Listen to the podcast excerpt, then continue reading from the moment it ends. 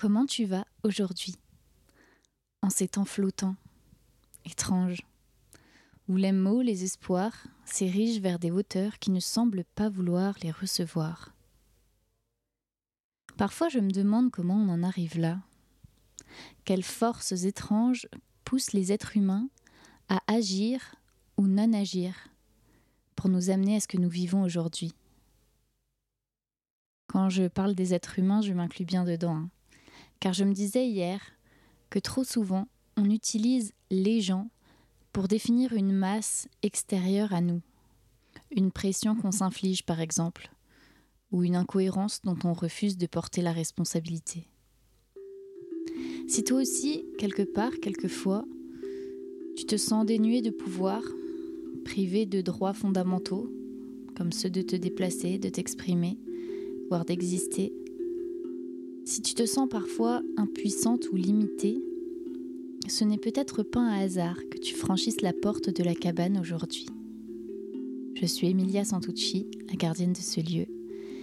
Et aujourd'hui, je m'interroge sur le pouvoir que je choisis ou non de déléguer ou de me réapproprier. Il y a le pouvoir de l'art, bien sûr, mais aussi un pouvoir que nous possédons tous, qui loge au plus profond de nous et qu'il nous appartient de fuir ou d'apprivoiser. Je parle du pouvoir de ne rien faire et de m'ennuyer. Bienvenue à la cabane. Au moment précis où je me mets à écrire ces lignes, je suis au début de l'ennui. L'ennui inconfortable. Ce moment où je suis en totale perdition à essayer d'éviter de faire ce que j'aimerais faire ou que je dois faire sans savoir par quelle boule prendre. J'ai déjà passé une heure à procrastiner, en tombant encore et toujours dans le piège du facteur aggravant, mon téléphone. C'est drôle parce que j'ai mis beaucoup de temps avant de succomber au smartphone. La première fois que j'en ai eu un, c'était en 2017. Ce smartphone, je l'ai eu et au bout de trois jours, je l'ai rendu, par peur du temps de cerveau que ça m'accaparait. Puis j'ai réessayé. J'en ai eu deux autres, les anciens des copines que j'ai récupérés, mais qui sont morts tous les deux au bout de quelques mois d'obsolescence programmée. Et chaque fois, le même soulagement après la déception. Le sentiment grandiose de retrouver du temps. Du temps pour moi et surtout de l'inspiration. Alors je suis encore là. Je devrais écrire cet épisode, mais aujourd'hui j'arrive pas. D'habitude, quand il fait beau, j'arrive facilement à hacker mon cerveau pour lui faire croire que le travail c'est rien, c'est juste un truc fun et créatif, comme quand j'étais ado et que j'écrivais des histoires pendant toutes mes vacances. Mais là, ça marche pas. J'arrive pas. J'angoisse. En fait, j'ai besoin de changer d'air. J'ai besoin de sensations. Besoin de rentrer en contemplation. La contemplation. C'est fou comme juste sortir et s'allonger dans l'herbe peut tout changer. D'un coup, le téléphone n'a plus aucune raison valable d'exister. Il est devenu futile. D'ailleurs, il est resté à l'intérieur. Dans mes rêves les plus fous, je ne sentirais plus aucun besoin d'aller vers lui, plus envie de le toucher avant la fin de la journée. Et le moment où je le ferais, ce serait en conscience, pour une raison précise.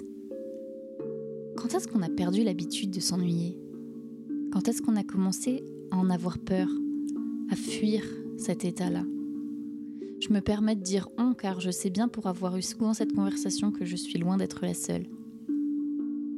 Ça fait une heure que je suis par terre, entre mon bureau et ma table basse, à ne pas réussir à décoller de l'écran, à presque paniquer à cette idée. Et pourtant, il m'a suffi d'une demi-seconde pour décider de poser l'objet de mon intoxication cérébrale et franchir le pas de la porte. Aussitôt, le chant des oiseaux m'accueille.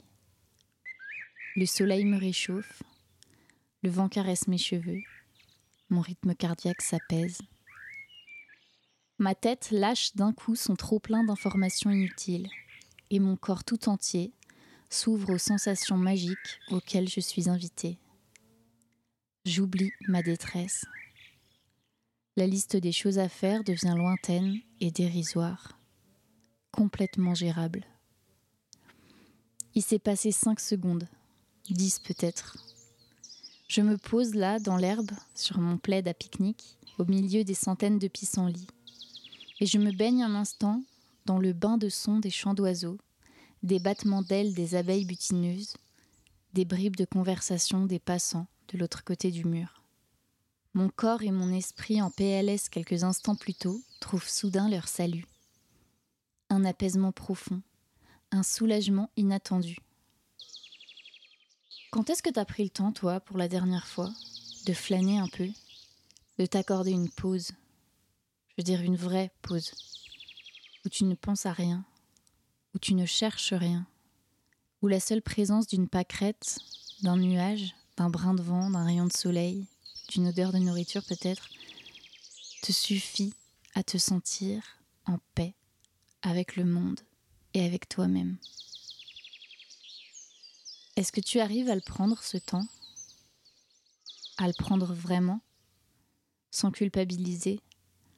Sans te sentir pressée, contrainte ou bousculée Et si tu as peu de temps pour prendre ce moment, arrives-tu à le savourer À l'accueillir À t'y rendre entièrement disponible? Arrives-tu à t'ouvrir et à te laisser surprendre par ce que ce moment peut avoir à t'offrir? Ou est-ce que tu sens une voix en toi qui te rappelle de bien en profiter, comme si elle appréhendait déjà la fin? Profiter. Quel drôle de mot. Comme s'il y avait toujours un profit à devoir tirer de tout et de n'importe quoi. Comme si l'ennui, le calme, le temps pouvaient nous échapper et se quantifier comme ce que l'on veut mettre en banque. Est-ce qu'elle n'est pas là, la vraie vie? Juste de l'autre côté de l'ennui Si c'était là qu'on réalise qu'on a besoin de rien de plus, que tout le reste n'est qu'une chimère. Instant béni, que l'ennui qui se transforme en flânerie. Instant crucial pour l'artiste, nécessaire et primordial pour la créativité, instant vital, je crois, pour l'humanité. Tu as déjà remarqué que c'est dans les moments où tu mets ton cerveau en pause que tu as le plus d'idées, quand tu prends ta douche par exemple, comme si dans ce laps de temps loin des sollicitations, tu laissais enfin de l'air à ton cerveau pour penser par lui-même. Ça fait deux ans que j'ai racheté un smartphone d'occasion et que je l'ai adopté, je l'ai gardé pour de bon cette fois. Parce que comme la plupart d'entre nous, et c'est peut-être ça le plus flippant, je me suis habituée. Habituée à donner du temps de cerveau à toujours plus de sollicitations, de notifications, à me sentir obligée d'être constamment disponible. Je suis devenue accro à Insta notamment, et ça me gave.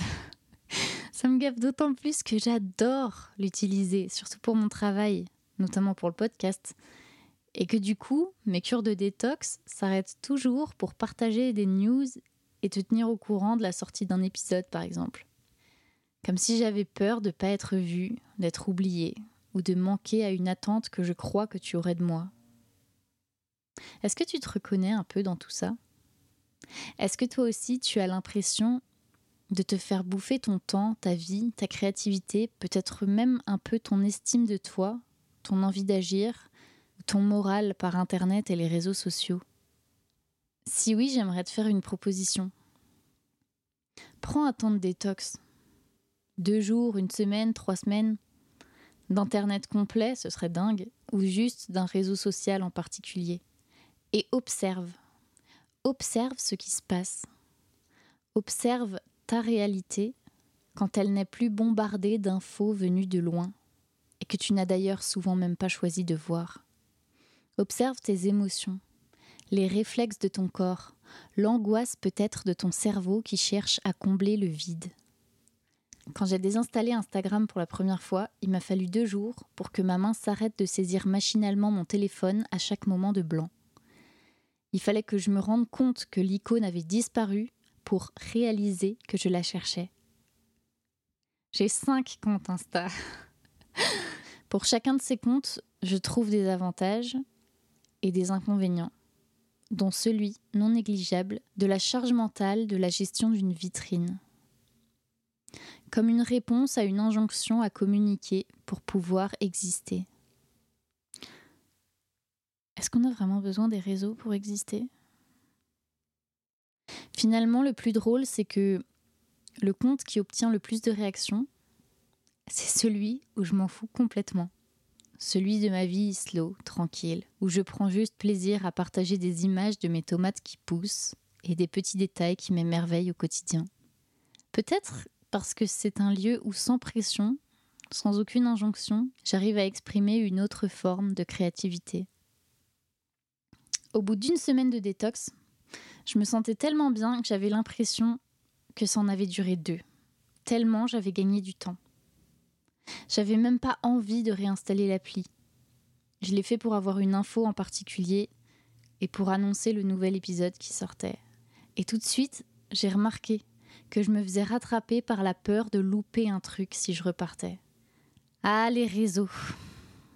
Un merveilleux piège qui nous donne à voir, nous permet d'être vus, important quand on est artiste, c'est vrai.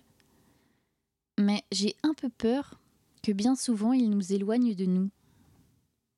En tout cas, moi, il m'éloigne un peu trop souvent de moi, je crois. Ça me fait penser à ce jour où une comédienne chanteuse m'a avoué à quel point elle se sentait mal et perdait confiance en elle à chaque fois qu'elle voyait fleurir les biographies des heureux élus au casting des nouvelles comédies musicales. Je la comprends. C'est triste à dire, mais je crois que moi aussi, c'est quelque chose qui ne m'a pas du tout manqué pendant cette année de confinement. C'est peut-être ça qui me pousse de plus en plus à fuir la capitale, le milieu artistique avec des grosses guillemets, comme j'ai longtemps cru qu'il s'appelait. Bien qu'il soit plein de personnes merveilleuses, l'énergie qu'il me renvoie ne me correspond plus. J'y trouve trop souvent les injonctions similaires à celles de mon smartphone. L'un comme l'autre, je ne veux pas les quitter ou les dénigrer, mais j'ai besoin de pouvoir m'en éloigner. J'ai besoin d'autre chose, d'une autre forme d'art, d'une autre forme de vie. Alors je vais faire le choix du risque d'être inconstante, du refus de me plier à quelconque algorithme ou incitation à publier. Je confirme le choix que j'ai fait il y a longtemps déjà de ne pas me soumettre à une image que je crois que l'on attend de moi. Je fais le choix de ce qui me semble être la liberté. Comme Arwen choisit une vie mortelle, I choose a slow art life. Je fais le vœu de rester proche de ma créativité. Je fais le vœu de moments d'ennui, de longues heures de contemplation, qui permettent de faire germer les graines de mon imagination. Finalement, le voilà mon prochain épisode. Je l'ai écrit sans le vouloir, sur un parterre de pissenlit, sous l'œil curieux du merle, des tourterelles, nourri du chant des mésanges, des coups de bec du pivert, et de l'émerveillement de la visite surprise d'un couple de chardonnerets, ces oiseaux beaucoup trop rares depuis qu'ils meurent par milliers. Alors est-ce qu'on va le prendre, ce temps à s'ennuyer, ce temps de contemplation Si par inadvertance, il t'arrivait pendant un temps de détox numérique, de créer des trucs. Tu veux pas m'envoyer un message? Peut-être que si on est plusieurs à se déconnecter, on pourrait finir par former un recueil Une sorte de média d'art sans Internet? Point de création à l'ancienne en somme. Comme l'être humain en a toujours fait avant. De l'art proche de soi, qui prend tout simplement son temps. Merci d'avoir choisi de consacrer ton temps à l'écoute de cet épisode. S'il t'a plu, n'hésite pas à en parler, à le partager sur les réseaux ou ailleurs.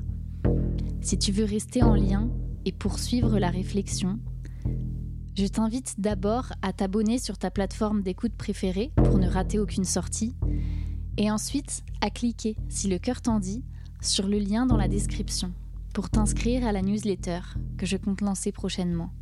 Je suis en train d'imaginer cet espace hors des réseaux, où je te partagerai des pépites récoltées, de l'art qui me fait vibrer, des coulisses d'épisodes, d'autres pensées peut-être, et tisser du lien, encore et toujours, vers une forme d'art et de vie qui se remplit d'amour, éclabousse de lumière, embrasse aussi les ombres, pour nous aider à traverser les potentiels jours sombres. À bientôt à la cabane.